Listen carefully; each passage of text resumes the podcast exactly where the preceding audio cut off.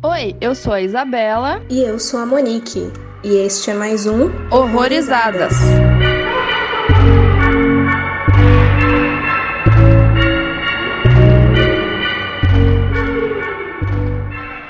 Oi, gente, sejam bem-vindos a mais um Horrorizadas. Hoje é o episódio 50, né? Que interessante. Já falei 50 episódios falando aí dos filmes. E hoje vamos falar do filme Viagem Sem Volta, ou Magic Magic, que é um filme de 2013, que é basicamente terror, drama e um pouco de suspense, dirigido pelo Sebastian Silva. E para conversar com a gente hoje, temos a Jane de novo aqui. Seja muito bem-vinda. Oi, pessoal. Muito obrigada por me chamar de novo. Tô muito feliz, tô muito animada também, porque esse filme, esse filme, minha gente. eu fiquei meia hora ontem, tipo, quê? Eu até dei uma voltadinha, sabe? Do meio pro final. Uhum. Eu falei assim, eu assisti isso mesmo. Eu gostei bastante, foi uma experiência ótima. Nossa, muito obrigada, fiquei muito feliz.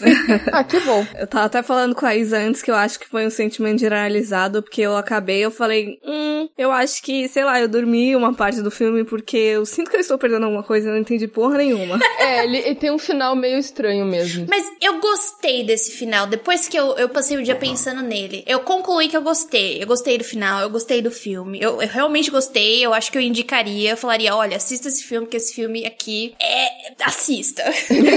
só assiste, só vai. A sua cara no Stories me definiu, assim. Aquela sequência de Stories foi maravilhosa para definir o sentimento que eu tava Sim. E é isso, cara. Eu acho que eu tinha entrado no Insta depois de ter assistido o filme e ter visto a pauta e eu vi na, na primeira imagem, porque foi uma sequência, né? Na primeira foto eu falei, eu sei que filme ela tava assistindo, porque. Reconheço aí a reação. Reconheço o sentimento. Exato. Mas eu adorei. Eu gosto de filmes assim, que o sentimento. Você não sabe que sentimento você tem pelo filme. E é um filme que provavelmente mexeu com você em alguma coisa, você entendeu? Então você precisa voltar e analisar ele. Então é esse tipo de filme que eu gosto. Eu gosto de ficar remoendo o negócio. Então chamamos a pessoa certa pra esse filme.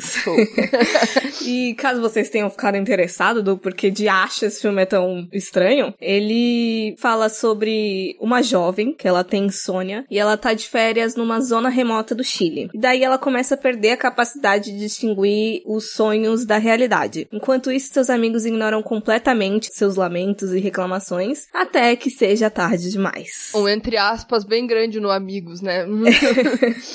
Exato. E só para dar um contexto aí, o diretor e roteirista, ele comenta que a ideia pro filme vem desse medo dele, e que eu acredito que seja um medo bem generalizado também, de que a nossa mente comece a controlar a realidade e que a gente não tenha mais controle dela. E como referências aí, até mesmo interesse, ele fala muito da filmografia do Polanski, que tem um filme maneiro, apesar de ser uma pessoa meio bosta. Pau no cu. Ele é um grande pau no cu. Queria dar o meu raid no, no Polanski. Grande pau no cu. Eu quero muito que alguém pegue ele e arregasse a cara dele, entendeu? E é isso. Mas assistam Repulsion, porque Repulsion é, é muito bom. O filme é muito bom, infelizmente. Ah, é. Repulsion é massa, é verdade. Eu não assisti Repulsion, mas ele comenta aí de ter muito apreço, no caso, e possíveis referências também de Bebê de Rosemary e O Inquilino. E a gente já deu aí uma leve pincelada no que, que a gente achou, mas se quiserem estender um pouco mais, por enquanto, sem spoiler, sobre o que que a gente achou alguma coisa. Primeiras impressões. É. Eu gostei, eu gostei. Eu primeiro, eu adoro quando vocês me mandam um filme para assistir, porque eu nunca sei que filme é. Daí eu falo, não vou ler nada sobre esse filme.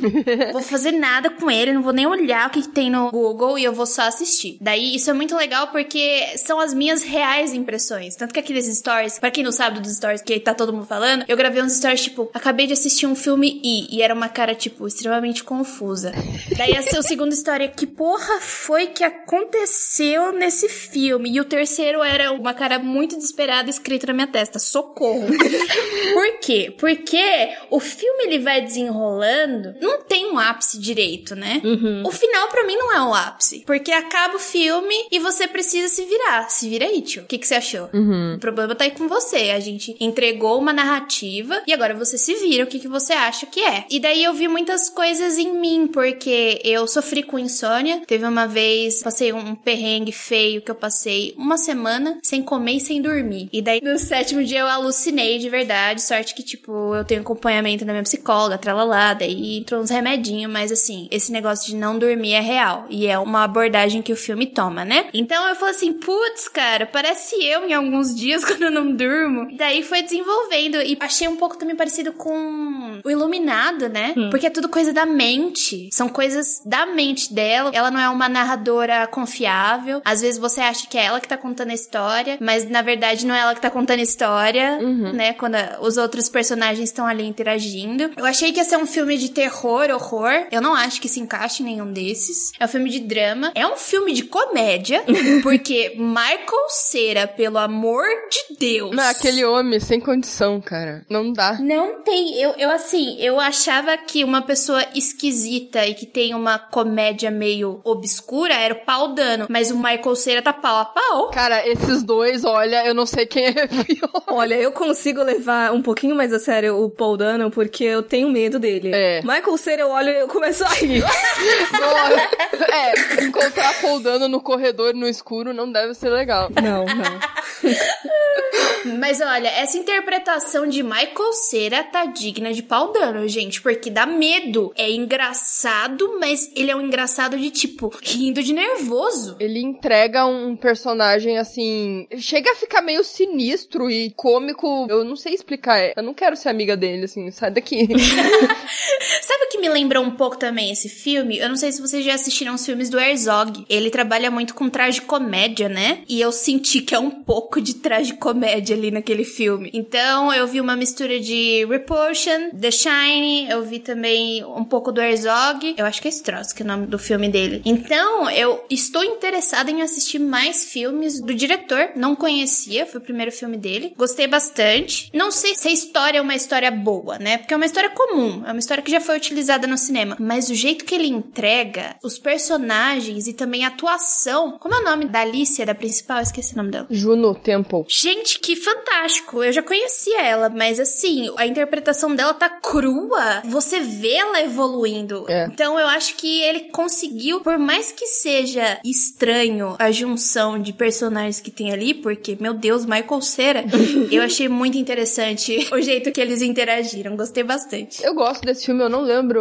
aonde que eu descobri ele, mas já faz uns bons anos que eu assisti. E daí, quando eu descobri que ele tava na Amazon Prime, eu falei, caceta, que aleatório, porque ninguém fala desse filme. Enfim, ele tá em um monte de streaming, como você falou, né, Monique? Uhum. Depois a gente passa tudo lá, né, pra vocês. Enfim, né, reassisti. E ele passa, né, uma sensação estranha do início ao fim, um desconforto que passa muito bem pra gente, né? Eu acho que ele é bem competente em, em emular esses desconfortos da personagem. Pelo menos para mim, né, funcionou bem. A gente vai se aprofundar um pouco mais nisso, mas eu acho que ele se difere um pouco desse conceito de viagem que deu errado. Dá errado, ele é sobre isso, mas o que de fato acontece, o que que vai acontecendo no, no decorrer é uma crescente, né? É um negocinho aqui, mais um negocinho ali que parece não ser grande coisa, mas vai acumulando, né? Então, isso eu achei muito bacana. Uma coisa que a Jay levantou e que eu compartilho é esse sentimento de parecer que não tem clímax mesmo o filme. Porque eu fiz a brincadeira no início que, nossa, eu acho que eu dormi durante um período, porque enquanto eu via ele, era tipo, aonde você quer chegar, onde você quer chegar, onde você quer chegar, e de repente sobe crédito. Eu fiquei, hum, hum, hum, que que aconteceu aqui? Não que seja uma crítica, eu só acho que não é o tipo de narrativa realmente que a gente tá acostumado, porque sempre tem aquelas divisões bem perceptíveis que a gente consegue identificar. Eu gostei, eu acho, dele, principalmente por não conseguir associar ele com outros filmes, por mais que Jay até levantou algumas lembranças aí, mas, sabe, a gente fala muito de filme, mas sempre tem um que tem muita coisa parecida. E nesse caso eu não consigo identificar nenhum. Então, isso para mim já é um ponto positivo.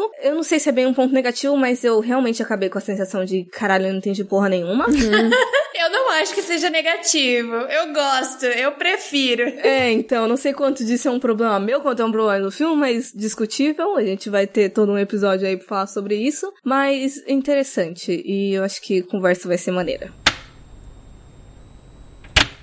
Aviso: este podcast contém spoilers. Recomendamos que você assista ao filme antes de ouvi-lo. Uma coisa que me incomodou de primeiro momento, assim, que o filme acabou, foi a porra do título. Porque Magic Magic. Pois é. What the fuck? Sim. Eu também fiquei tipo, ah, tem nada a ver, véi. De começo eu achei que fosse uma sátira, sabia? Por causa da brincadeira do falar inglês, falar espanhol. Hum. Eu acho que ele quis cutucar alguma coisa. Eu senti. Porque as cenas do inglês e do espanhol é de uma forma muito debochada.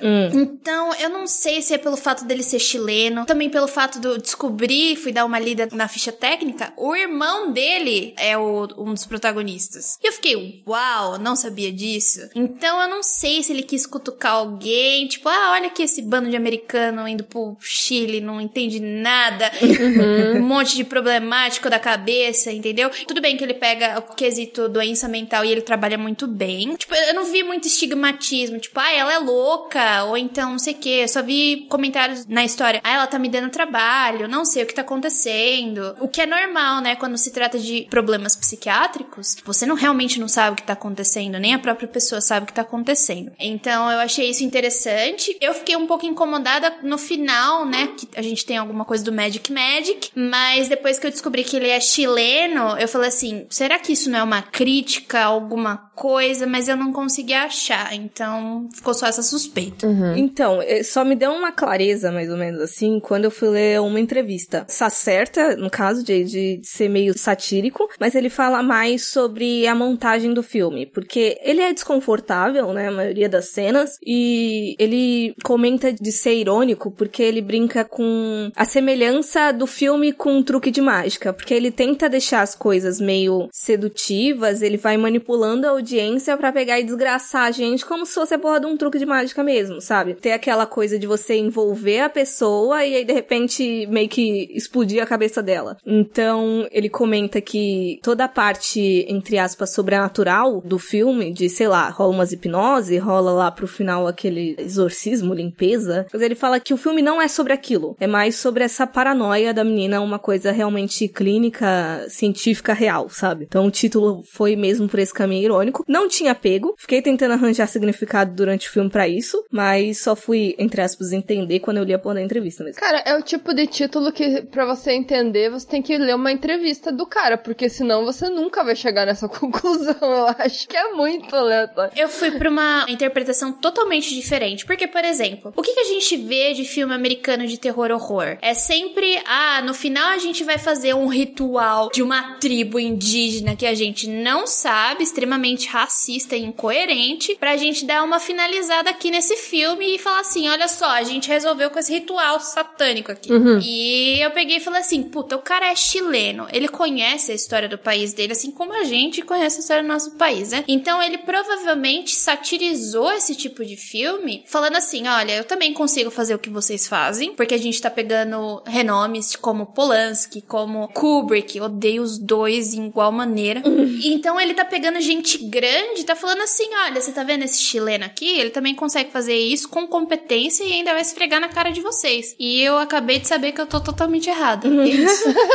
Mas eu achei interessante essa parte do ritual, né? Porque não só uma crítica de produções estadunidense, mas também de comportamento dos americanos perante algumas culturas fora do normal deles, digamos assim, né? com certeza. Eu sinto muito essa questão de exotificar demais. De, em uma parte, você quase romantiza e de outro, você quase condena no dia a dia. Mas às vezes você procura refúgio nisso também. Então é tudo muito complicado. É. Sim, e fora que o- a cena final, a gente tá falando de sempre da cena final. Se for ver e analisar todo o filme, ela não tem sentido. Se ela não tivesse ali, não ia ter problema. É verdade. Eu acho ela bem desnecessária pro filme. É? Quando você falou, Monique, do comportamento, né, do norte-americano em outras culturas, não sei se estranhar ou, ou achar que é uma coisa totalmente diferente do que é, é justamente o que ela fala uma hora, né, a Bárbara. É, eles não usam penas aqui, um negócio assim, sabe, que ela fala pra menina.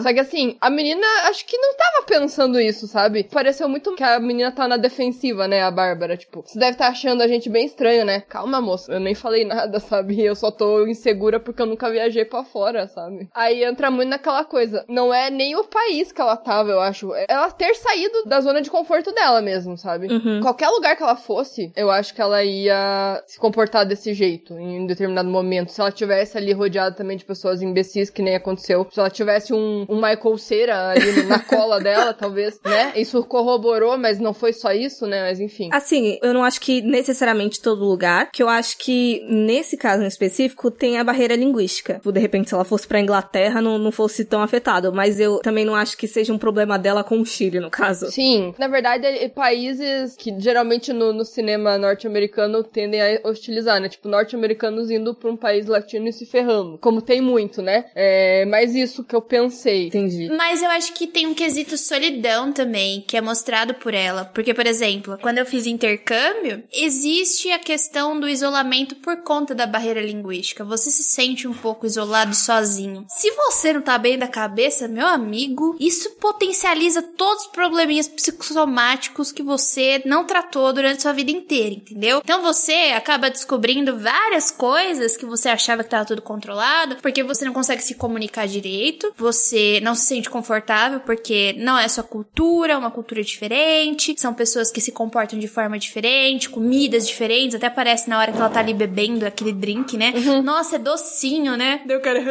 doce, é péssimo. Daí, é, eu acho que não foi uma boa ideia ela ter saído do país dela, porque para mim, só aconteceu o que aconteceu porque ela saiu do país dela, entendeu? Uhum. É o tipo da, da coisa que você tem que ir aos poucos, eu acho, né? Porque se ela tinha lá um problema e a mãe dela parece que forçou a barra, né? Ela até conta assim: ai, desculpa se a minha mãe pareceu muito insistente pra eu vir pra cá. Uhum. Ultrapassou um limite ali, né? Poderia ter, ah, vamos ali pro Canadá, que é aqui do lado, depois você vê o que você faz, assim, né?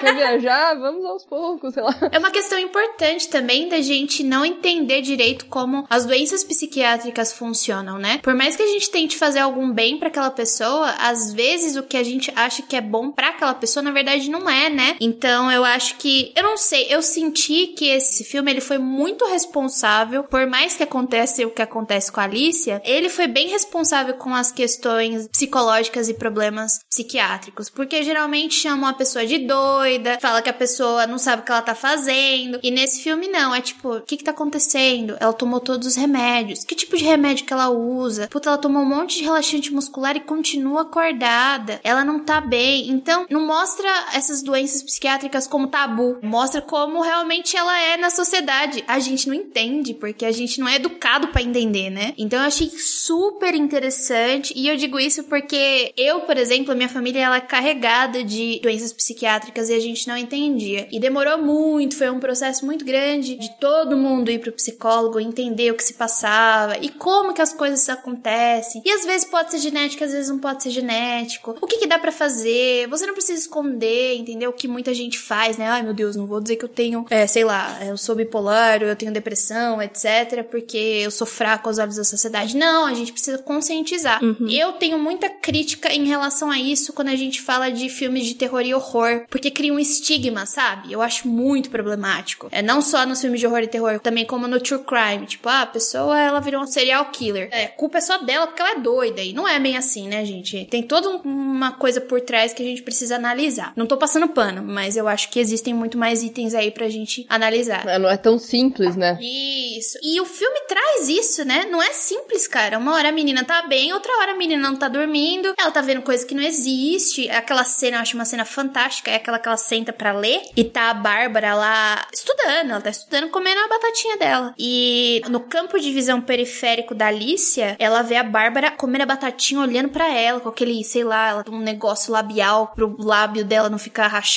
Uhum. bizarro. E quando a gente vê, sem ser a visão dela, a Bárbara tá estudando, cara. E é isso. Na mente de uma pessoa que tá com alguma doença, ela vê coisas às vezes que não existe. E aí, como é que você vai lidar? O que, que você vai fazer? Entendeu? Eu acho isso muito importante no filme. Uhum. Uma coisa que você levantou e que pra mim ficou meio, não necessariamente solto, eu não sei se eu consegui pegar direito, mas é realmente isso do histórico dela, assim. Porque se por um lado tem aquela cena lá do Michael Cera fuçando a bolsa da menina falando, nossa, ela tem um monte de remédio, pra que, que ela tem tanto remédio assim, que não sei o que lá. Tipo, em partes, eu não sou diagnosticada com nada psicologicamente falando, né? Mas sempre que eu viajo, eu sou essas pessoas preparadas demais, sabe? Eu tenho, tipo, remédio pra todas as coisas. E eu imagino que seria muito pior se eu fosse pra um país que eu não tô acostumada. Clima diferente, tudo diferente. Às vezes doenças muito localizadas, inseto principalmente. Mas ao mesmo tempo, esses lapsos de, ai, desculpa, minha mãe que forçou. Aí eu já fiquei imaginando uma menina completamente retraída dentro dentro de casa. Eu não sei se ela já tinha problemas com insônia. Então, eu não sei como é que vocês perceberam. Vocês acham que realmente só começou quando ela foi viajar? Ou tinha um histórico? Eu entendi como se ela tivesse um histórico mesmo. Que assim, os remédios eu até entendo que pode ser visto como. Ah, eu, eu também levo remédio para praticamente tudo onde eu vou, porque não sei, né? Se eu vou conseguir comprar, se, se alguém vai ter, né? Muito melhor você ter as coisas. Mas para mim deu a entender que eram remédios um pouco mais complexos, sabe? Uhum. Pra mim foi mais assim mesmo, que eu consegui justificar esse histórico dela por causa dessa cena e por causa da cena lá do banho, do começo lá que ela fala, né, da mãe ter forçado a barra. Eu tenho uma teoria de que é porque assim, eu pelo fato de eu ser da física, eu acabo respeitando muito a galera da arte, porque eu acho que eles estão me contando uma história. Eles têm uma história para me contar. Eles falam assim: "Olha, eu quero te contar uma história. Se eu tô te falando que o passado dela não importa e que eu tô te falando que a mãe dela mandou ela pra ir, aceita isso. É isso que eu quero te contar. Então, ele tá me contando uma história dessa viagem que ela teve. Se ele fala para mim que as condições iniciais não são importantes, eu vou ignorar as condições iniciais, você entendeu? Eu não sei se isso é uma característica minha da Jay, que se ele fala para mim que não precisa, então eu vou levar em consideração que não precisa. Então, sempre quando eu assisto um filme é, é aquela história quadradinha, eu não preciso saber do passado e do futuro de ninguém, entendeu? Caso ele não me mostre. Uhum. Então eu achei que ele queria me contar uma história e eu aceitei a história que ele me deu. E por sinal, a gente viaja junto com ela, né? Não importa porque a mãe dela mandou, não importa o que que ela teve, ela tava a ponto de um breakdown e a gente vai assistir esse breakdown dela até o final. Então eu não me incomodei muito, não. É incomodar, se incomodar, não. Eu tenho essa característica particular, no caso, de por mais que eu reconheço o recorte, mas isso na, na vida pessoal também, eu, eu sempre quero ter a porra do panorama inteiro, sabe? De isso me ajuda a entender as pessoas. Me dá mais. O que que você quer dizer? Exato, me dê variáveis. É, me ajuda a entender melhor por que que aconteceu o que aconteceu, né? Uhum. Não é uma coisa assim que vai acontecer com todo mundo. É mais isso mesmo, eu até entendo um pouco você, Monique, nessa questão. Ai, gente, eu não ligo. Eu dou até graças a Deus que eu não preciso saber mais, sabe?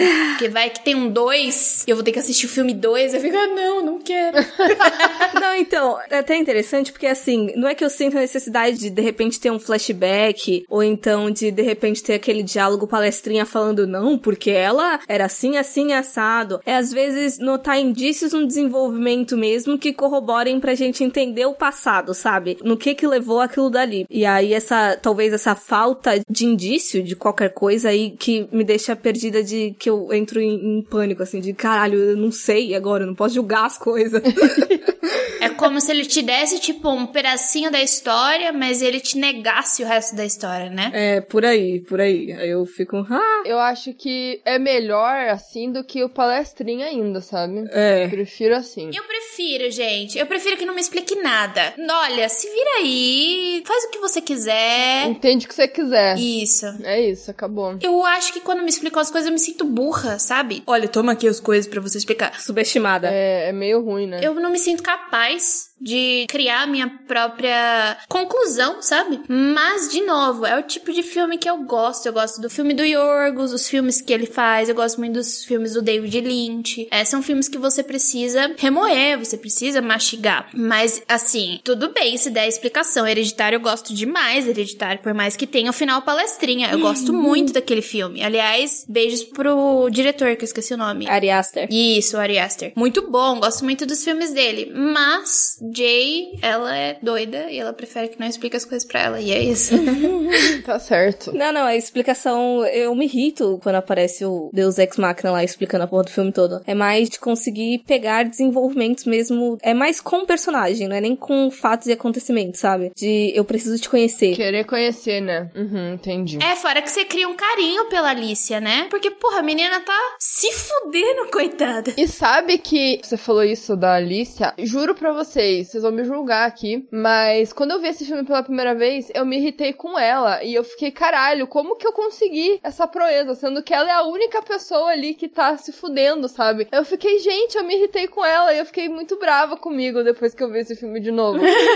Eu, tipo, eu fiquei, nossa, que mina chata. Aí eu falei, caralho, não, não é, ela não é chata, chata é todo o resto ali. Quanto tempo depois você assistiu o filme? Cara, eu não sei quando que eu vi esse filme, sinceramente. Será que foi anos? Porque eu sinto que você amadureceu de alguma forma. Não, mas foi, sei lá, acho que foi na época que saiu o filme, não sei. Ah, eu não ia entender, entendeu? Eu não tinha maturidade suficiente, sabe? Você precisa de maturidade pra entender essas pessoas. Não tem como, não tem como. É, porque eu acho que é mais ali você entender que a pessoa tava passando por uma coisa que ela não tava acostumada, né? Nunca passou, e ter outras pessoas ali ao redor dela dificultando mais ainda, né? Eu não lembro exatamente do personagem do Michael Cera, o que que ele me causou naquela época. Eu não consigo lembrar, porque ele é o mais absurdo ali, né? Mas ela em si, eu falei, caralho, mano, ela tá viajando ali, tá enchendo o saco. Eu falei, não, mano, como assim? Ela não tá enchendo o saco, ela tá se fudendo ali, coitada. Então foi uma mudança ali muito grande da primeira vez pra segunda vez que eu vi, sabe? Olha, eu talvez puxe um assunto polêmico aqui agora, porque assim, qual é o sentimento final de vocês com Michael Cera? Porque talvez eu tenha algumas revelações para fazer. Socorro, Monique! Um arrombado do caralho. Nossa, que moleque chato da porra. Eu tinha dado aquele coice nele há muito tempo atrás. Assim, quando ele matou o papagaio, eu ia pegar a arminha dele e atirar no cu dele, cara. É só isso que eu ia fazer, tá ligado? Porque eu fiquei muito brava, cara. Eu quero perguntar uma coisa para vocês antes da gente continuar. E aquela cena do cachorrinho doente? Pra que diabos? Eu não entendi. Nossa, deu um ruim. Deu, eu fiquei mal. Esse filme começa tudo errado desde o começo, porque aquela primeira parte da viagem, o rádio fica todo cagado e fica sempre a mesma música tocando. Aí eles acham os filhotinhos abandonados e ao invés de levar embora, eles jogam de novo na estrada. Eu não ia deixar. Eu ia fazer o escarcel. Eu falei, você me deixa aqui no meio da estrada, eu não vou deixar os bichos aqui. Eu não ia conseguir. Eu não ia conseguir deixar. Eu também não. É, tem toda uma questão de maltrato com animal, esse, essa porra do filme que foi um subtexto que eu não peguei, inclusive. Eu também não, é isso que eu tô perguntando. Que tipo, que porra foi que aconteceu? Pra que que foi aquilo? Não tem lógica. Socorro, me ajuda. Eu acho que talvez alguma comparação do estado dos bichos de maneira geral com o estado mental dela. De abandono, ou então de maltrato, mas enfim. Por que que eu perguntei do Michael Cera? Porque aparentemente tem todo um subtexto queer do Michael Cera que ser gay, né? É.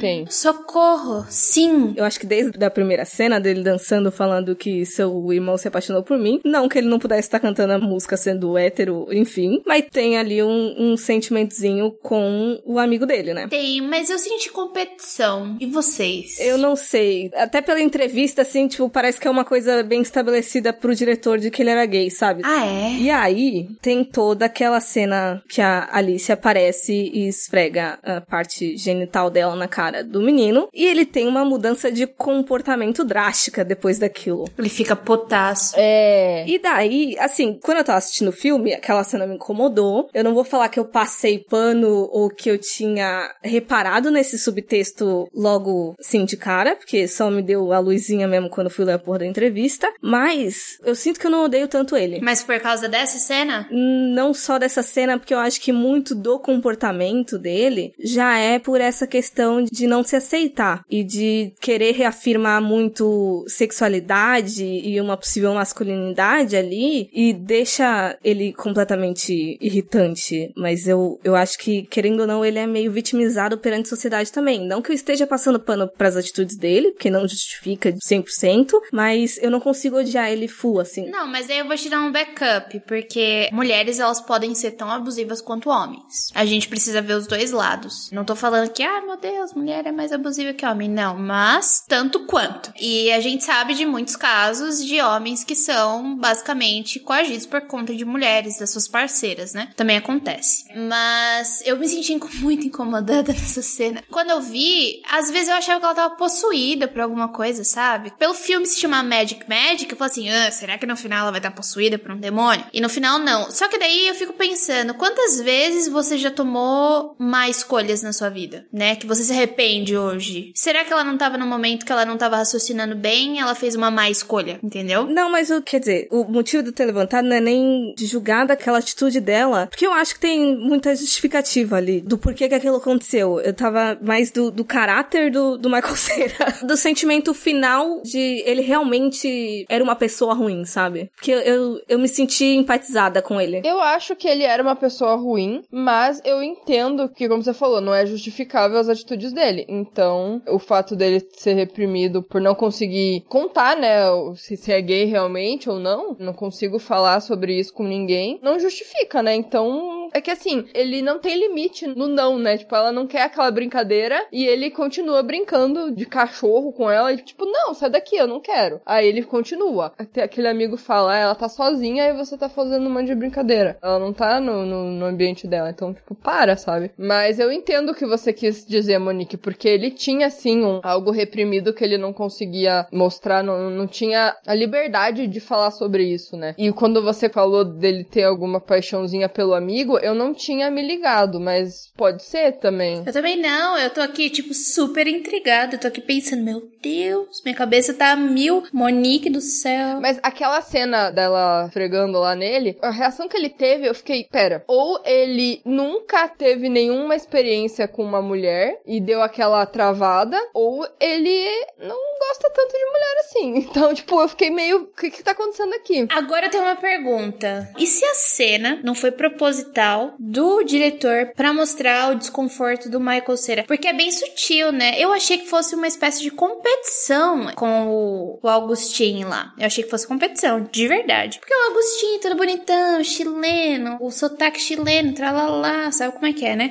Será que não foi proposital para ele mostrar esse desconforto queer? Quando eu cogitei, assim, quando surgiu essa sementinha da entrevista, eu fiquei, não, isso definitivamente não só foi para mostrar o, o subtexto, mas também de uma tentativa dela de definir limites de, tipo, ele tava fazendo muita brincadeira sexual pra cima dela, né? Talvez ela tivesse percebido também essa, essa repressão dele, mas de chegar e expor assim de uma maneira hipersexualizada, por mais que ela não tivesse interesse nele, para ele se sentir desconfortável também, sabe? Então acho que é um, um pouco das duas coisas, tanto para mostrar o desenvolvimento, a, a questão dele internalizada, quanto para mostrar esse desenvolvimento dela, porque ele muda completamente o comportamento depois. É, e tem um timing que eu não sei se é, é depois ou antes da hipnose que ela teve e alguma medicação e talvez isso tenha liberado, assim, não, vou criar coragem de fazer isso pra ele parar de encher a porra do meu saco, sei lá, pra ele ficar na dele. Uhum. E outra coisa que eu lembrei foi um papo na mesa lá da Bárbara perguntando se ele já tinha namorado. Aí eu fiquei assim, será que ele mentiu pra só dizer assim, ah, vou deixar quieto, né, pra ninguém achar que eu nunca namorei ninguém? Ou se foi aquela coisa de, de machista, tipo, ah, eu não quero que ninguém saiba que eu sou virgem ainda, sabe? Sei lá, algo assim. Socorro. Socorro, verdade. Não, eu, eu só achei o personagem dele tão irritante que eu excluí ele da minha vida. Tá certo. Nossa, muito bom. É que, sabe, né? Quando é homem irritante do jeito que o Michael Cera é, ele só apagou da minha mente. É, é isso que eu acho doido, porque assim, tem vários mini indícios, mas você pode ler das duas formas. E querendo ou não, eu acho que elas se conectam, porque tudo isso de comportamento masculino de ficar reafirmando a sexualidade dele, sendo escroto, querendo ou não, é, é justamente para falar, meu Deus, eu sou homem. Mas se ele tem a homossexualidade muito internalizada e reprimida, é até natural que ele faça isso também para tentar se sentir aceito. No final das contas é a mesma coisa. É tudo pra, tipo, ninguém pode achar que eu sou gay, eu sendo ou não sendo. É. Caraca, eu tô gostando muito mais desse filme agora. É muito estranha aquela cena, porque ele fica parecendo uma criança depois, né? Tipo, o que que eu fiz aqui? É, então. Só que daí eu tô refletindo um pouco para mim. Por exemplo, eu não tenho essas questões, né? E eu acho que pelo fato de eu não ter essas questões, eu acabo não refletindo sobre elas. E a Monique trazendo agora é importantíssimo, porque ela, tipo, abre os olhos pra questão queer, pra questão de, tipo, olha, eu, né? Eu, Jay, tava pensando numa questão de competição. Competição entre homens mesmo, sabe? O macho alfa. Quem é o macho alfa que consegue a melhor mulher? E na verdade, não. É totalmente o oposto. E isso é fantástico, porque as leituras que a gente pode fazer desse filme são muito ricas, entendeu? É que a gente geralmente enxerga o mundo muito hétero, né? A gente vê alguma coisa, a gente já assume que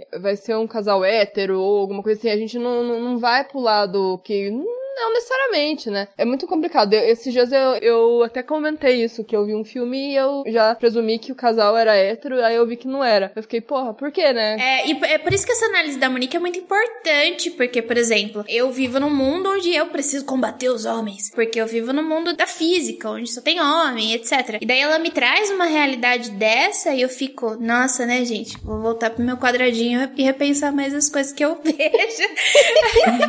não, é super importante importante e eu amo, né? Porque eu preciso sair do, da minha bolha. A Monique acabou de fazer um POC na minha bolha e muito legal. Nossa, amei. Vou assistir o filme de novo. The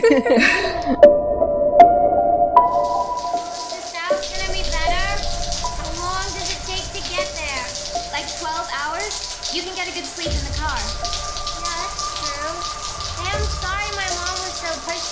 coming here. Guess I just needed a break. Oh, shut up. Don't be silly. I'm so glad you're. Well, thank you. Mas assim, o filme não tá livre de macho embuste, porque por mais que Augustin tenha todo aquele apelo de não querendo hipersexualizar, mas de homem chileno com sotaque bonito, mas tem outra questão que me passou não totalmente despercebido porque ficou com a pulguinha, mas aparentemente a menina teve um aborto, né? Sim. Pesado, pesadíssimo. Isso tinha me passado, mas assim, ele é um bosta. É. Assim, a gente até pensa que não antes da menina chegar, né? Porque, não que eu não achei ele um bosta desde o começo, porque ele não faz nada muito pra frear as atitudes do amiguinho dele, né? Com a menina. Mas tem ocasiões ali que ele fala coisas sensatas, tipo, para de encher o saco dela, ela tá sozinha aqui, você tá brincando com coisas que ela não gosta. Mas ele não, não impediu que ele fizesse nada, sabe? Então, ele não é uma pessoa legal também. E quando acontece o aborto, depois ele quer transar com a namorada e tipo, mano, ela acabou de ter um aborto. Respeita, pelo amor de Deus, é o mínimo, né? Eu não gosto de nenhum dos homens desse filme, mas daí pode ser um problema meu. Mas eu não gosto de nenhum dos dois. É, e o Augustin, pra mim, é o clássico hétero macho, né? É porque não foi com ele, você entendeu? É, né? Não foi com ele. Então eu acho que ele não entende essa realidade, essa empatia, né? É muito difícil de ter. Não gosto do Agostinho, pra mim ele não precisaria estar ali. Mas eu gosto de como o filme, ele. A primeiro momento, ele parece uma pessoa ok. Tipo, nem fede não cheira, né? Não é. É. ele parece um namorado legal. Ah, eu sou legal, eu sou latino, uau, eu sou da América do Sul, olha como eu sou bonito. E eu achei ele que ele era isso, entendeu? Então eu achei que ele fosse legal, mas depois ele vai mostrando um negócio que eu falo, ah, eu amigo. Ladeira abaixo. É, não fala isso. E eu acho que é até interessante que a violência dele seja muito particular, digamos assim, porque, tipo, em grupo, ele é um nice guy. Só que daí, quando ele tá junto com mulheres específicas, por exemplo, não é só isso do aborto, mas toda a relação dele com a irmã também. Eu acho que deixar ela completamente no escuro, de não saber de nada, de querer esconder as coisas da irmã, também não é o tipo de comportamento. Até porque a menina tá ali junto, sabe? Então, sei lá. Eu achei interessante como foram introduzindo essa linha dele. A Bárbara, ela é muito agressiva, né? Ela é uma mulher agressiva. É. E eu achei interessante dela ser uma mulher agressiva e o irmão dela ser completamente passivo. Ele é passivo na maior parte do tempo, né? Em relação a ela, pelo menos. Achei uma dinâmica que poderia ter sido explorada mais, eu acharia interessante. É engraçado, né? Pra Alice, ela parecia uma pessoa muito agressiva. E quando não tava na visão da Alice, ela parecia uma pessoa normal, né? Uhum. É verdade. Tanto é que ela, assim, ela cumprimentou a menina normal, assim, né? Não deu aquela olhada de canto de olho que nem a, aquela outra lá, a Melda, né? Que é aquela mulher que vai com elas depois no carro, né? Ela olha de cima a baixo pra menina e fica tipo, quem é você? O que você tá fazendo aqui? Uhum. Ela não, ela foi mais receptiva. Mas ao mesmo tempo, é, já aconteceu um imprevisto no começo. Ela chegou de viagem, eles já queriam sair. Ela queria tomar um banho, a menina falou: Ai, sério que você vai tomar banho? A gente tem que sair daqui. Já começou desconfortável, né? Você tá num lugar desconhecido com pessoas desconhecidas e ainda você tá incomodando as pessoas, parece, sabe? E ela já deu a entender que ela tava atrapalhando o rolê. Assim, dois pontos. Primeiro que eu também fiquei meio confusa com todo esse comportamento da Bárbara. Numa certa parte, quando eu vejo isso em filme de mulher muito na defensiva e beirando o agressivo, eu sempre fico pensando de, tipo, eu entendo, sabe? Por mais que eu não, não goste às vezes do seu comportamento, eu entendo quando mulheres são agressivas e defensivas demais. Ah, eu ia falar a mesma coisa. É, então. Só que eu fiquei muito perdida, não sei se vocês sentiram isso também, de saber quando exatamente a gente estava tendo a visão da Alicia e quando não. Na Bárbara, principalmente, eu não sabia ler direito ela, porque eu não sabia quando que a gente tava vendo. Tipo, às vezes a Alicia não tava no cômodo, mas a, a Bárbara tava sendo agressiva, sei lá, eu não sei, eu fiquei meio perdida, assim, em alguns momentos. Você tocou num ponto que eu ia perguntar pra vocês. Vocês perceberam que o filme ficava embaçado? Sim. Eu acho que quando o filme ficava embaçado era o ponto de vista da Alicia. E quando o filme não estava embaçado, era a narrativa original. Era a narrativa verdadeira, entre muitas aspas, do que estava acontecendo. Porque eu percebi e eu falei assim, putz, minha internet tá ruim.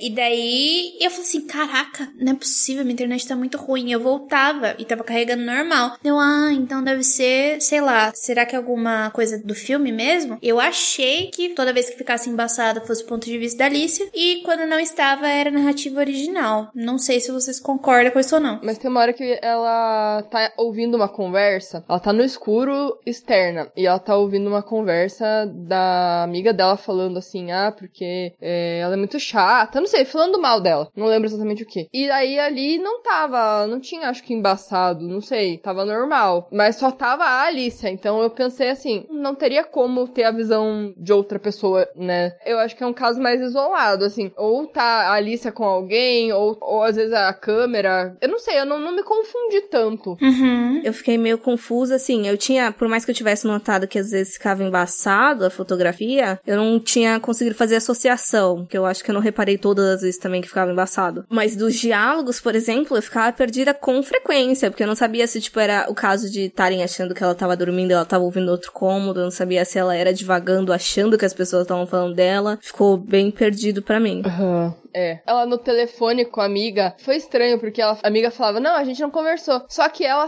ela... Sabia do aborto? É, aí eu fiquei, what?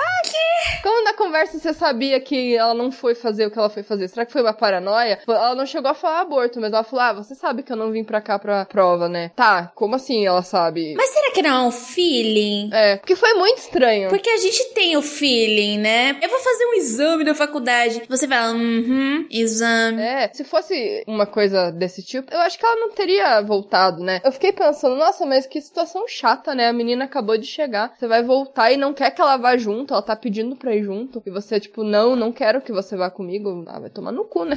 Deve ser, algum- deve ser uma coisa muito, né, pesada pra você não querer que ela vá. Eu ia ficar desconfiada pra caralho. Sim, Eu até cheguei a pensar que foi algo, um complô, sabe? Em algum determinado momento eu falei, nossa, será que eles estão querendo fazer alguma coisa com essa menina? Porque logo que ela chega, o Michael Cera faz uma cara assim, ele tenta, né? Eu não sei o que, que ele tentou fazer ali, mas, mas foi uma cara muito estranha, uma cara de, de predador pra cima dela, sabe? Sei. Tentando confabular alguma coisa, sabe? Aí eu não sei, no comecinho ali, antes de começar todas as coisas dela, eu fiquei pensando assim, será que a menina ter voltado, será que ela vai voltar pro lugar lá mesmo, ou será que ela vai ficar? Fiquei meio pensando numa coisa pra eles tentarem prejudicar ela, sabe? Mais diretamente. Eu vou ter que discordar da Isabela. Como que o Michael Cera vai ter aquela cara, mulher? A cara dele é batível. Ele tem cara de panaca. Não tem como, cara. Eu não sei, mas é que foi uma hora que ele olhou pro amigo dele com uma cara meio maliciosa, meio vamos aprontar, sabe? Eu não sei, foi uma hora específica lá. Aí eu fiquei, gente, o que, que eles estão pensando em fazer com essa menina? Será que vai fazer alguma coisa com ela? Eu lembro que eu cogitei também de que a, a menina não fosse voltar durante um período, aí ela volta e eu fiquei, eita, olha só, me surpreendeu. É, exato. Foi um ponto positivo até. Me surpreendeu também a volta dela. Eu fui longe, assim, e fiquei pensando, gente, eu já tô viajando demais aqui, né? É, quando vocês estavam falando do cachorrinho abandonado no filme, né? Dos maus tratos, eu só achei que foi uma coisa a mais que colocaram pra deixar mais desconfortável ainda, sabe? Pra deixar mais ruim, mais absurdo e, sei lá, pior. Piorou tudo ali. Já ia estragar pra mim ali. Eu falei, eu já ia ficar triste ali. Tipo, porra, cachorrinho. Vocês não têm noção do quanto eu ia xingar vocês duas. Pô, de novo, velho, mostrando com os animais. Uma vez é um filme que tá comendo gente. Daí agora mostra os animais, pelo amor de Deus. Daí eu vi que não, não era nada. Daí eu falei assim, ah, então tá bom. Não foi ali um negócio pior, né? Poderia ter sido pior. Sim, sim. O papagaio foi foda, só que não apareceu, né? Ficou em off a morte, né? Só apareceu ele morto. Não me incomodou tanto, mas é ruim. Não, não gosto. Vocês têm problema com isso? Eu não tenho problema com gente morrendo. Prefiro gente morrendo. Mas vocês têm problema com animal morrendo? Ver eu tenho problema. Se, se, na história ele morreu e não apareceu, tá tudo bem. Mas agora que nem tem aquele filme do Christian Bale lá, Psicopata Americano, que ele chuta o cachorro e aparece, eu já não gosto, sabe? Tipo, aquela é um exemplo, sabe? Que eu não gosto. Porque aparece ele chutando e tem o som do cachorro gemendo, eu já não gosto. Mas quando parece morto ali, tá, beleza. É, eu tenho aquele problema sério de não ter limite. Não é que eu goste, né? Mas dificilmente vai afetar, assim, de, sei lá, virar cara ou coisa parecida. Do mesmo jeito que, sei lá, eu vejo estupro um monte de filme, fico angustiada, mas não esboço emoção. Entendi, entendi. Assim, se tiver, eu vou assistir. Mas assim, vai ser ruim, sabe? Vai me dar um. aquela coisinha. Então, eu passo mal, tá, gente? Eu passo muito mal. Eu, tipo, eu não consigo ver. Depois que eu trabalhei numa ONG de animais, pra mim, deu. Uhum. Eu já fui bem mais sem limite, assim. Quando eu comecei a ir pros filmes extremos, tipo, assisti Holocausto Canibal. Vi a cena da tartaruga, achei uma merda, mas eu também não, não morri, sabe? Tipo, mas hoje em dia eu, eu teria ficado muito. Até porque eu não sabia que era uma tartaruga de verdade. Eu fui saber depois, enfim. Mas, não sei, passou um tempo, eu, eu não consigo mais ver. É ruim pra caralho. Assim, eu fico mais irritada por ser gratuito do que ser com gente, digamos assim. Eu não sei se é porque a gente já tá acostumada demais a ver gente se fudendo em filme de terror, mas parece que dá anestesiada. Normalmente quando é bicho, aí eu fico muito perguntando o motivo, sabe? Eles não são o protagonista da história, eu não tô vendo Beethoven. Então aí eu fico meio, por quê? É, pra quê, né? É que quando é filme de terror com gente morrendo, você já sabe que vai morrer, mas, por exemplo, você vê que morreu, você não, não se aprofunda muito naquilo, sabe? Você não entra muito nisso. Você, tá, morreu, entendeu? Você não, não fica pensando, martelando isso na tua cabeça. Exato. É, e falando em animal, tem aquela questão sexual do cachorro com a Alicia, né? Desculpa, agora eu lembrei. Que bizarra, cara. Então, é mais um indício, assim, de que tava tudo dando errado pra menina. E não importa, até a porra do cachorro. Foi, assim, tudo hostil, sabe? O ambiente era hostil. Não importa o que ela fizesse ali, não sei. Tava estranho. Eu tenho duas pontuações quanto a isso. Na primeira, por saber já de que ela sofria com insônia, mas eu lembro que eu participei uma boa parte do filme pensando que ela estava presa em algum mundo onírico. E sexualidade é uma coisa que tem muita vazão em sonho, né? E daí eu tava com essa sementinha de ideia, mas depois eu fiquei pensando na questão de autoconsciência em ambiente hostil, de tipo, a gente tá numa festa com gente desconhecida e aí acha que tá todo mundo falando da gente se a gente passa, ou então, ai meu Deus, estão rindo de mim, ou coisa parecida. E querendo ou não, o negócio do cachorro, tipo, é muito normal o cachorro vir chinchar a gente. Só que é aquele tipo de situação que traz autoconsciência de que, tipo, meu Deus, tá todo mundo me olhando, meu Deus, eu quero que isso pare. E aí eu só tava imaginando que era um monte de situação que tava tendo outro significado para ela, porque ela já não tava num ambiente muito bom, assim. É exatamente isso, porque ela não levou na brincadeira, na esportiva, porque assim, tava acontecendo aquilo e os meninos estavam rindo dela, sabe? Eu acho que se eles não tivessem rido dela, não teria sido tão ruim, sabe? Eu acho que é mais o que as pessoas ao redor estavam fazendo, não tanto o cachorro em si. Porque depois eles ainda voltam a falar do assunto e ela fica toda sem graça, assim, sabe? Eu acho que me incomoda mais o fato deles retornarem, porque querendo ou não, eu sempre dou risada quando os bichos tá xinchando em gente. Porque, tipo, é uma situação normal. é, ué, tipo, tá, beleza, é zoado, é, mas é normal, os bichos fazem isso mesmo. É, o, o foda é eles terem trazido de volta ele, o assunto. Vários assuntos ali, tipo, ela não conseguir pular da pedra, depois eles ficarem zoando ela. Porra. Que agonia essa cena. É, né? É aquela coisa, ela tava com medo e não tem problema nenhum. E eles meio que forçando, e a, por ela não ter feito, eles ficaram zoando. Poxa. É por isso que eu não tenho amigos, entendeu? Brincadeira. e uma coisa que eu fiquei pensando depois, que é desse tropo de mulher paranoica. Porque a gente vê muito disso em filme, e sendo bem sincera, eu raramente sei identificar o meu sentimento quanto a isso. Porque se por um lado eu reconheço que é uma situação geral, comum, qualquer coisa de, ai meu Deus, sei lá, você tá na TPM, ou ah não, você é doido, coisa parecida. Mas dentro de terror, isso é muito trabalhado muitas vezes. E muitas vezes é usado como elemento narrativo no sentido de que a mulher vai passar o filme todo sendo descredibilizada, quando na verdade ela tava certa. Eu não sei meu sentimento quanto a isso, eu não sei nem se é um assunto que vai gerar muita discussão, mas eu queria saber a opinião de vocês. Não tinha pensado por esse lado, mas quando a gente tem homens falando sobre mulheres que ficam loucas, eu acho preocupante. Mas daí eu quero explicar que eu trabalho com mulheres na ficção científica, dentro da área de física, e a gente já sabe que mulheres são raras. Então, eu vou falar da minha perspectiva, que pode ser muito específica. Não tinha visto isso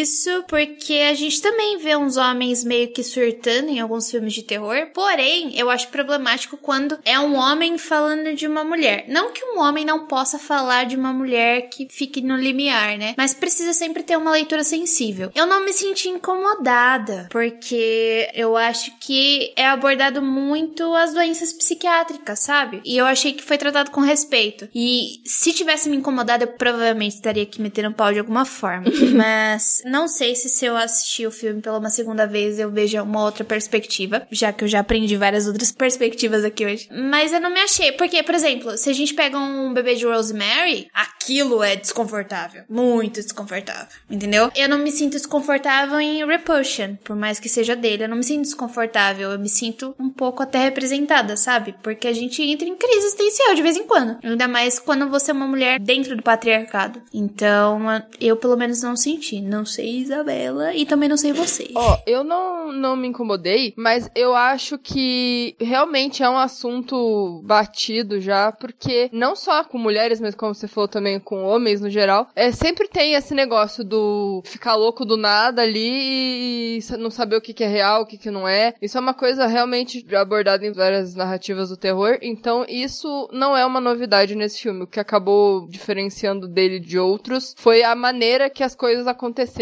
enfim, né? Tudo aquilo que a gente já até comentou. Mas eu senti que as pessoas ao redor dela, o próprio Michael Cera, ele jogou até uma bola de que ela não tava bem, mas a própria amiga dela falou: não, ela só precisa dormir. Aí a Bárbara deu uns remédios para ela e tal. Então eu senti que houve ali um, um, feeling de que tinha algo errado com ela, mas eles não levaram a sério, sabe? Eu não lembro quem foi, eu acho que foi o Michael Cera mesmo que começou com essas ideias, porque ele tava analisando o comportamento dela ali, né, em algumas situações, mas eu acho que ele analisou da maneira errada, né? Ele não viu o que de fato estava acontecendo, ele só presumiu porque ela teve aquelas atitudes, sabe? Então eu achei que ficou problemático essa análise dele, mas ele foi o, mais próximo ali do que tava acontecendo com ela, assim, no, sentido de que ela não tava bem da cabeça, ela precisava de ajuda. Só que, ai, o hospital era cinco horas dali, né? Uma coisa assim, um absurdo de distância. Então, eles estavam tentando tapar o sol com a peneira, sabe? Toda hora ali, pra não ter que levar a menina. E a Bárbara também falando, ah, não, mas vocês não vão levar o carro para levar ela no hospital. Tipo, nossa, obrigada, moça, você é bem legal. Você... Compreensiva pra caralho. Então, assim, foi mais isso que eu notei com a loucura dela. É que, assim, dentro do filme, eu até entendo, não que eles descredibilizem ela, mas deles não terem tato, porque, querendo ou não, eram muito jovens ali, sem muita questão de responsabilidade, sem tato pra esse tipo de situação, porque não tava familiarizado mesmo. E, e eles também não tinham nenhum contexto de, tipo, ah, ela tem alguma coisa, ou, enfim, era só uma situação que tava sendo gravada ali pela primeira vez ninguém tinha contato contínuo com ela, mas enfim. O que eu fico pensando mais desse tropo é que, assim, por mais que eu talvez consiga lembrar de alguns filmes que tenham homens surtando, eu acho que normalmente tem um tom completamente diferente. Eu não consigo lembrar de algum que seja um homem como protagonista que ele seja constantemente descredibilizado. E eu acho que o que me incomoda mais é a frequência e não esse filme em si, sabe? Não é que eu tenha um problema pessoal com o Magic Magic ou como foi abordado, eu fico pensando mais no todo. Foi interessante se levantar isso, mas eu preciso pensar mais a fundo se eu realmente vi filmes que eu achei o tratamento diferente, sabe? Uhum. Porque na minha cabeça não me vem, assim, uma, um filme que o homem não foi tão descredibilizado que nem a mulher. Não é de filme de homem surtando, mas sabe o cara que fez Hannibal, o seriado? O Mads Mikkelsen. Isso, ele fez um filme chamado The Hunt, que ele é acusado de pedofilia. E no final ele não é o pedófilo. Bom, ele é acusado de fato e ele é acusado e tipo, pedofilia é um crime, só que muitas pessoas consideram como loucura, mas é uma doença, né? É uma doença e a pessoa precisa se tratar em relação a isso. E ele na verdade não é. E ele é ostratizado, né? Ele é marginalizado, não sei se cabe. Mas eu tava pensando mais nessa questão psicológica da coisa. Então, tem um que tá na Netflix que se chama Fratura ou Fracture, eu acho. Ah, sei. Tem um com aquele John Cusack que ele vai pra um quarto de hotel e fica maluco lá também. 1408, eu acho, não sei. Isso, é um conto de Stephen King. Tem um com o Liam Neeson também. que- Não, ele não fica louco, então não, não chega aí pra esse lado. Mas é tipo uma conspiração contra ele, assim. Tipo, ninguém acredita no que ele é aquela pessoa. Coisa de identidade, assim, às vezes, sabe? Que troca identidade, daí você quer provar que você é uma pessoa e não é. Sei lá, eu não sei se eu vejo mais mulher surtando que homem em filme. Eu não consigo pensar nisso, mas pode ser que tenha mesmo, né? Mas eu não lembro. Eu vou concordar com a Monique, porque realmente, geralmente a mulher é feita de louca, bebê de Rosemary, e homem é uma narrativa só, é uma história. Toma aqui, ele ficou doido. The Shine, é o Iluminado. É, então, é porque o que eu sinto, às vezes, do meu histórico das coisas que eu vi, é que normalmente quando é com a narrativa dos caras que a sociedade desconfia dele, tem uma questão potencializada de, de repente, uma conspiração. Eu não sei se eu vou conseguir me estressar direito agora. Normalmente, quando eu vejo mulher, é a questão da sanidade, especificamente, e muito mais frequente. Porque, assim, quando eu lembro de filme de homem surtando, é sempre associado, querendo ou não, à masculinidade essa questão de competição, e normalmente é um conglomerado só de homem. Por exemplo, o farol tem uma questão ali de sanidade, de querer saber quem tá certo e quem não tá. Eu consigo pensar em vários filmes que é um monte de homem junto. E aí tem mais questões além.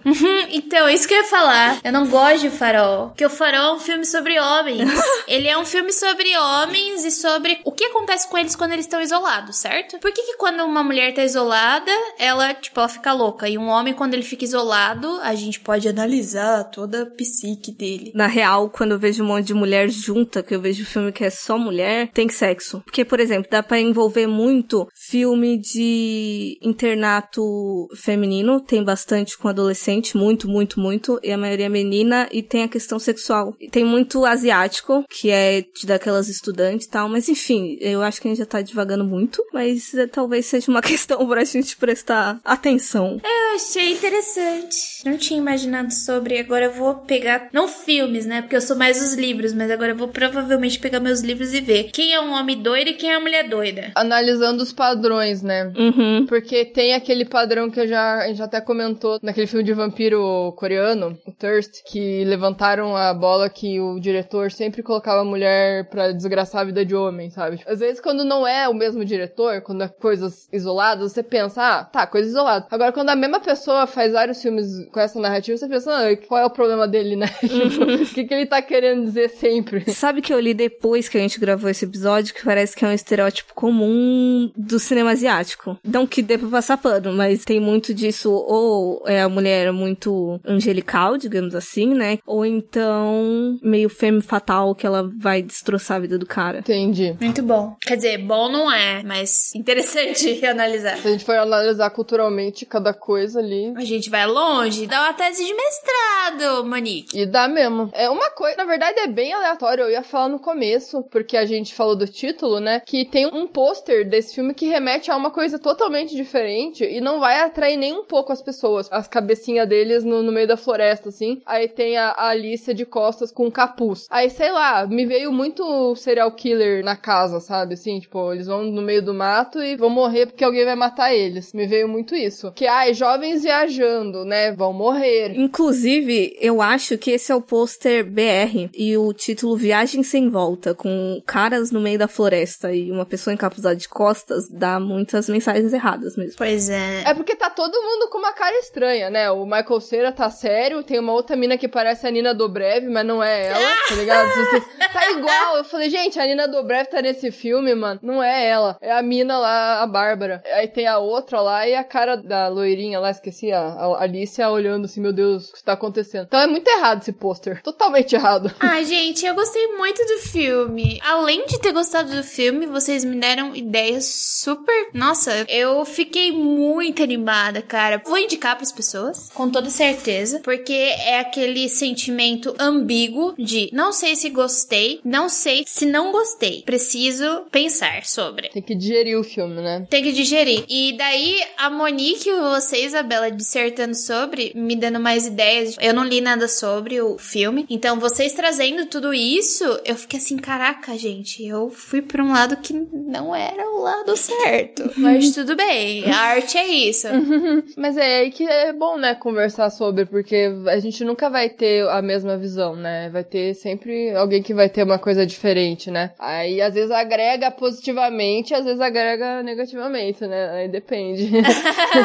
Mas eu acho que só agregou positivamente, porque vocês só me trouxeram coisas muito importantes de, tipo, se pensar. A Monique trouxe a questão queer. Você me trouxe a questão talvez sim, talvez não. Vamos ter que pensar um pouco sobre. E eu já tava com um sentimento fixo do filme, tipo, Michael Cera competição com Augustinho Bonitão. A Alice tava num total breakdown e eu gostei bastante do jeito que aconteceu. Eu achei responsável, eu achei interessante. Eu só queria comentar uma coisa. Sabe a cena de que ela é controlada pela hipnotização lá do cara? Hum. Eu não sei se vocês ouvem No Sleep Podcast. Não. O No Sleep, ele era do Reddit. E daí o fórum do No Sleep cresceu e ele virou um podcast.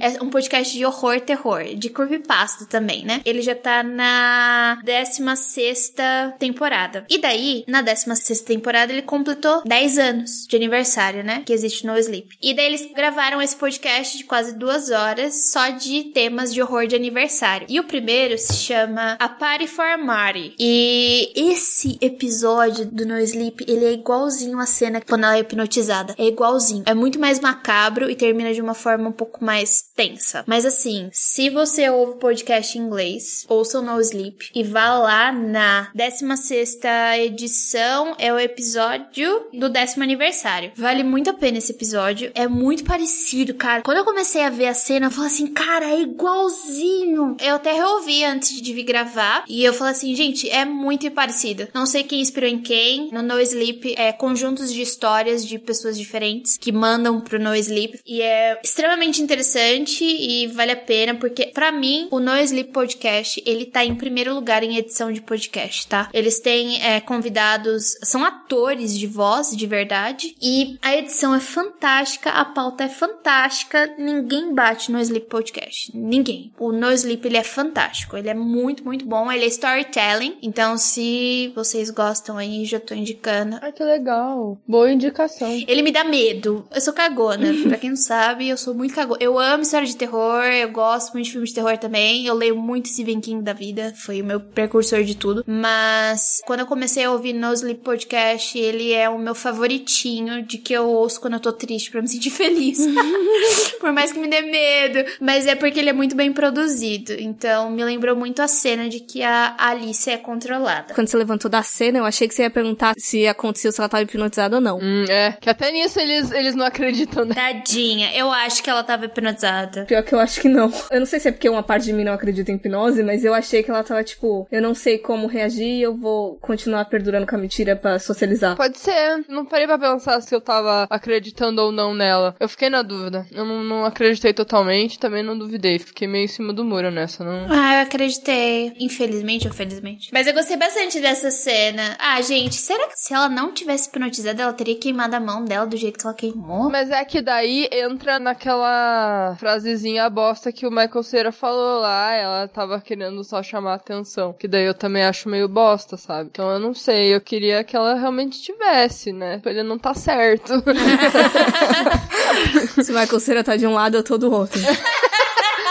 Não, essa sou eu. É que, cara, Michael Cera, eu, eu comecei a, a achar ele muito errado num filme que ele fez que se chama É o Fim, que é daquele fim do mundo com o Seth Rogen e o James Franco. Ele interpreta, entre aspas, ele mesmo. E ele tá muito absurdo naquele filme, Michael Cera. Não tem como ver aquele ator de outra forma depois daquele filme, cara. Então é, é aquilo. Michael Cera pra mim é aquilo. Eu tenho problema com o Michael Cera. Eu não sei, eu não, não vi muitas coisas com ele. Ele fez Juno. Eu lembro que eu gostava desse filme. Eu vi faz tempo, mas eu lembro que eu gostei. Esse filme é bom e tem o, o moço. Elliot. Isso, o Elliot. Eu tenho uma relação engraçada com o Cera, porque assim, eu acho ele tão bosta que eu quase sinto pena. Eu dou risada da cara dele, mas eu, eu me sinto uma bully de, tipo, ele parece tão frágil, não sei.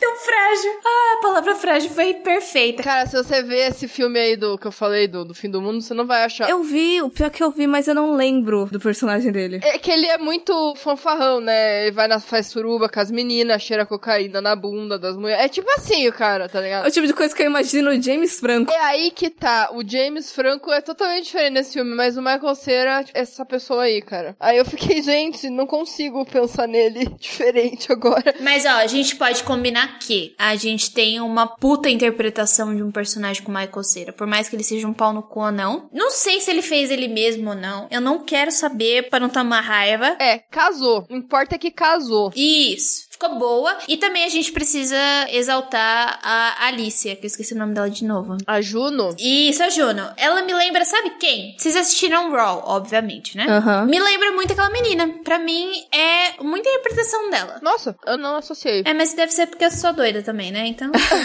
Nossa, eu fui pesquisar Juno Temple, né, o que que ela tinha feito. Eu só lembrava de um recente que eu vi que é com o Justin Timberlake, que é o tal do Palmer lá, que ela é a mãe da criança lá, que ela é bem negligente lá e tal. Eu lembro dela, aquela interpretação dela tá ótima também. Mas ela fez aquele filme amaldiçoado do Harry Potter lá, com, com o chifrinho. Ai, eu adoro. Pra falar a verdade, eu gosto desse filme que eu gosto do livro. Ele, ela fez esse filme com ele e eu não lembrava que era ela. Uhum. Tinha esquecido também. Eu sei que só que a cara dela não me é estranha e eu achei ela muito pálida. Eu queria dar um sanduíche pra ela comer, mas deu tudo certo. Quer dizer, não deu tudo certo no final, mas eu já conheci a carinha dela. Eu gostei bastante da interpretação dela. Na verdade, eu, gente, eu gostei do filme inteiro. Não achei problema no filme. Cara, o final eu até gostei mais do que se não tivesse dado tão, tão errado assim. Tipo, ah, beleza, ela foi embora, sabe?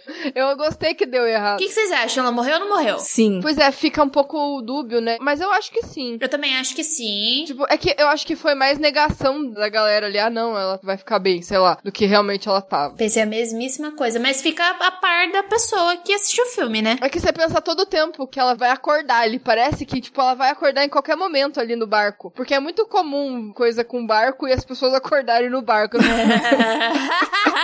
Eu não sei, é muito isso. Tipo, ah, é, afogou. Daí ele tirou do barco. Ai, meu Deus, vai, vai, vai sobreviver. Aí não, tá ligado? Daí, tipo, ela consegue sobreviver. Aí nesse caso, não. O filme acaba e ela, tipo, não se mexe. Fiquei, cara, não. Tá tudo errado. Morreu mesmo. Eu gosto de ter acabado em desgraça, porque se eu acho que se ela tivesse sobrevivido, ia dar uma amenizada no que fizeram, numa certa parte, pra pesar a consciência deles. Tem que pesar mesmo. Se fodam aí. Foi legal isso. É o tipo de filme que, assim, eu não me incomodei com as resoluções. Pra mim funcionou tudo, sabe? Tem ali as coisas que a gente discutiu ali que talvez ficou confuso, não sei o que, né? Que a gente tava falando. Mas acho que foi o final certo. Foi. Concordo. Eu não inventaria outro, porque geralmente eu invento na minha cabeça um melhor. Nesse filme eu achei, tá bom assim. É, é. Tá bom assim. É um bom ponto. Whatever, I'm looking through Alicia's book. I found weird shit. Sarah, she has all these pills. Do you know what these are for? No, people take medication for all kinds of shit. Então, indo pro encerramento aí, perguntar pra vocês caso tenham alguma pontuação final, algum veredito possível sobre Magic Magic, embora eu acho que é bem difícil chegar a alguma coisa nele, e perguntar também alguma indicação que vocês tenham que seja relacionado, que faça lembrar, o que o pessoal possa gostar depois de assistir Magic Magic. Não tenho pontuação nenhuma, na verdade eu aprendi demais nesse podcast. De novo, eu vou babar o ovo de vocês pra sempre, porque eu gosto muito do podcast de vocês, eu acho o trabalho de vocês muito pertinente. Eu sou uma ouvinte assídua porque eu gosto mais desses filmes que não são tão mainstream. Eu tenho uma planilha do Excel só com os filmes que vocês indicam, que eu ainda não vi. Porque eu acho muito relevante, eu não gosto muito de assistir mais os filmes americanos, eu acho que ficou muito batido pra mim, eu gosto de conhecer coisas novas. Vocês trazem isso, e por mais que esse filme tenha atores americanos, a gente tem um diretor chileno, e isso foi engrandecedor. Fun fact, mas eu acho que ninguém ali é americana. A Emily Browning, ela é australiana. Aí, se não me engano, a June é britânica e o Michael Cera é canadense. Olha só. Perfeito, melhorou mais ainda a minha visão do filme. Muito obrigada. então, eu fiquei muito contente e feliz. É a sensação que eu gosto de ter quando eu termino um filme. É o tipo de filme e é o tipo de mídia que eu consumo. Então, vocês me fizeram muito feliz. A discussão foi extremamente engrandecedora.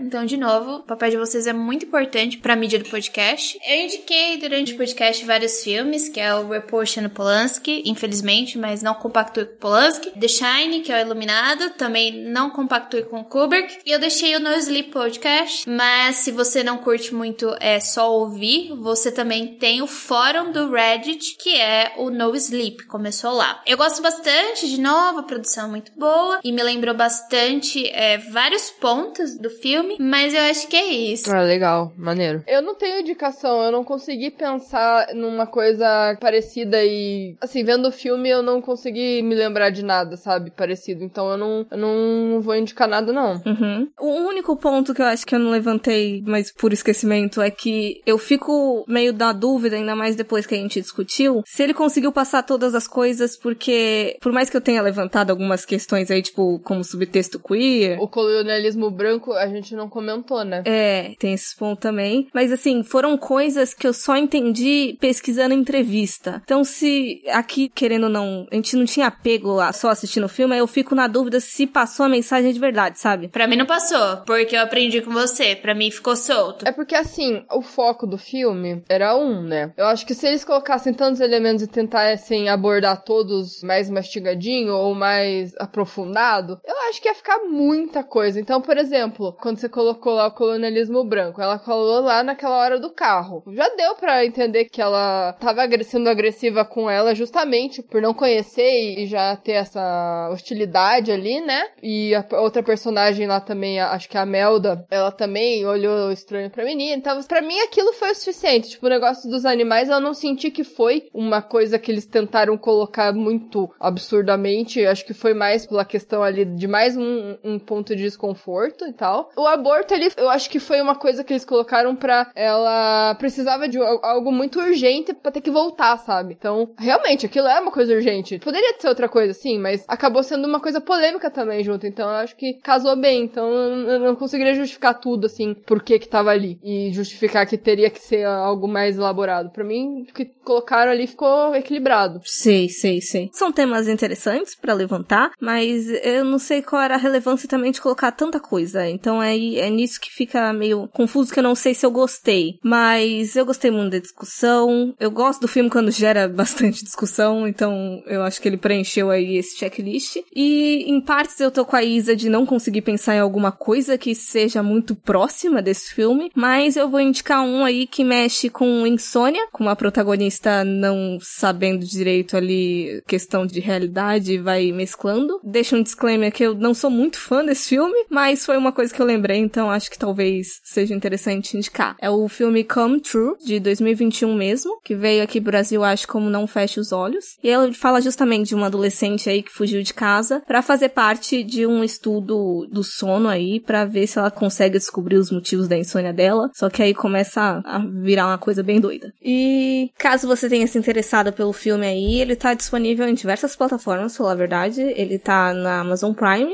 só dublado, né, Isa? Pois é, só tá dublado lá. Não sei se é um erro da plataforma, mas tá lá. E dá pra alugar também no Lock, no Claro Video, na Play, Apple e Microsoft Store. Ou então você entra lá no nosso grupo do WhatsApp que a gente passa as coordenadas, caso você não queira gastar dinheiro. E deixar um espaço também pra Jay fazer todos os jabás possíveis e imagináveis, que eu acho que tem um a mais desde a última vez que ela participou aqui. É, é, então, gente, participo do Mundo Freak falando de alienígenas e de crimes. Eu também tô lá no intervalo de confiança falando sobre a hard science de verdade. Lá eu falo sobre física mais dura. E eu também tô fazendo agora lives. Eu faço live de crimes, eu faço live de ciência todo sábado das 10 até a meia-noite e meia. É separado, tá, gente? Uma live de crime e outra live de ciência. Isso não dá certo. E eu também vou ter agora uma live sobre livros todo último domingo do mês. Eu tô lá com a Gabi Laroca do República do Medo, falando sobre um livro que a gente escolheu, geralmente com uma temática de terror ou horror, que é o que a gente gosta de ler, ou crime também. É, eu e a, Gabi a gente fala que é gêmea separada na maternidade. A gente é muito parecida. então vai ter uma live, você não vai ouvir, mas eu vou ficar lá salva no meu Instagram e no dela sobre o The Butcher Boy, que a gente vai falar um pouquinho sobre. E eu acho que é isso, meninas. Muito obrigada mais uma vez. Vocês são fantásticas. E muito obrigada pelo convite. Desculpa qualquer coisa. A gente que agradece você de novo aqui. É sempre bom chamar você porque gera muito assunto e é muito legal conversar com você sempre. Gera muito assunto porque eu falo demais. Não, mas a porta tá sempre aberta e você sempre será muito bem-vinda aqui. ah, muito obrigada. Vou chorar. Ai, meu Deus, sou muito emocionada.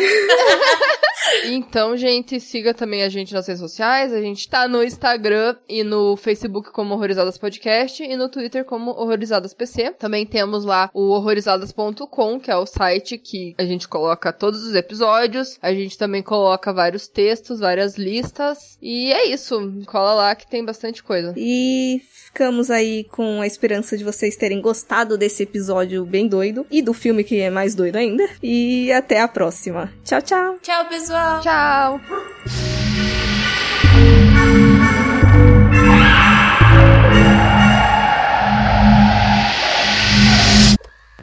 No sétimo dia, teve luz. Brincadeira. No sétimo dia, eu alucinei. Mas isso não é uma crítica a você, tá, Monique? Pelo amor de Deus. Não, eu vou levar pro pessoal, eu vou levar pro pessoal. Tudo bem, desculpa, desculpa. Ah, não, agora, agora ofendeu aqui, agora ofendeu aqui. Tô com caras no meio da floresta. Caras no meio da floresta? Ah, caras, assim, entendi. Achei que era caras de homens, não, era pessoas, assim, rostos, já entendi. Sim, eu provavelmente vou assistir o filme de novo. Peraí que meus cachorros estão se mordendo, só um segundo. Isso vai pros erros, com certeza. Sim. Sem dúvida.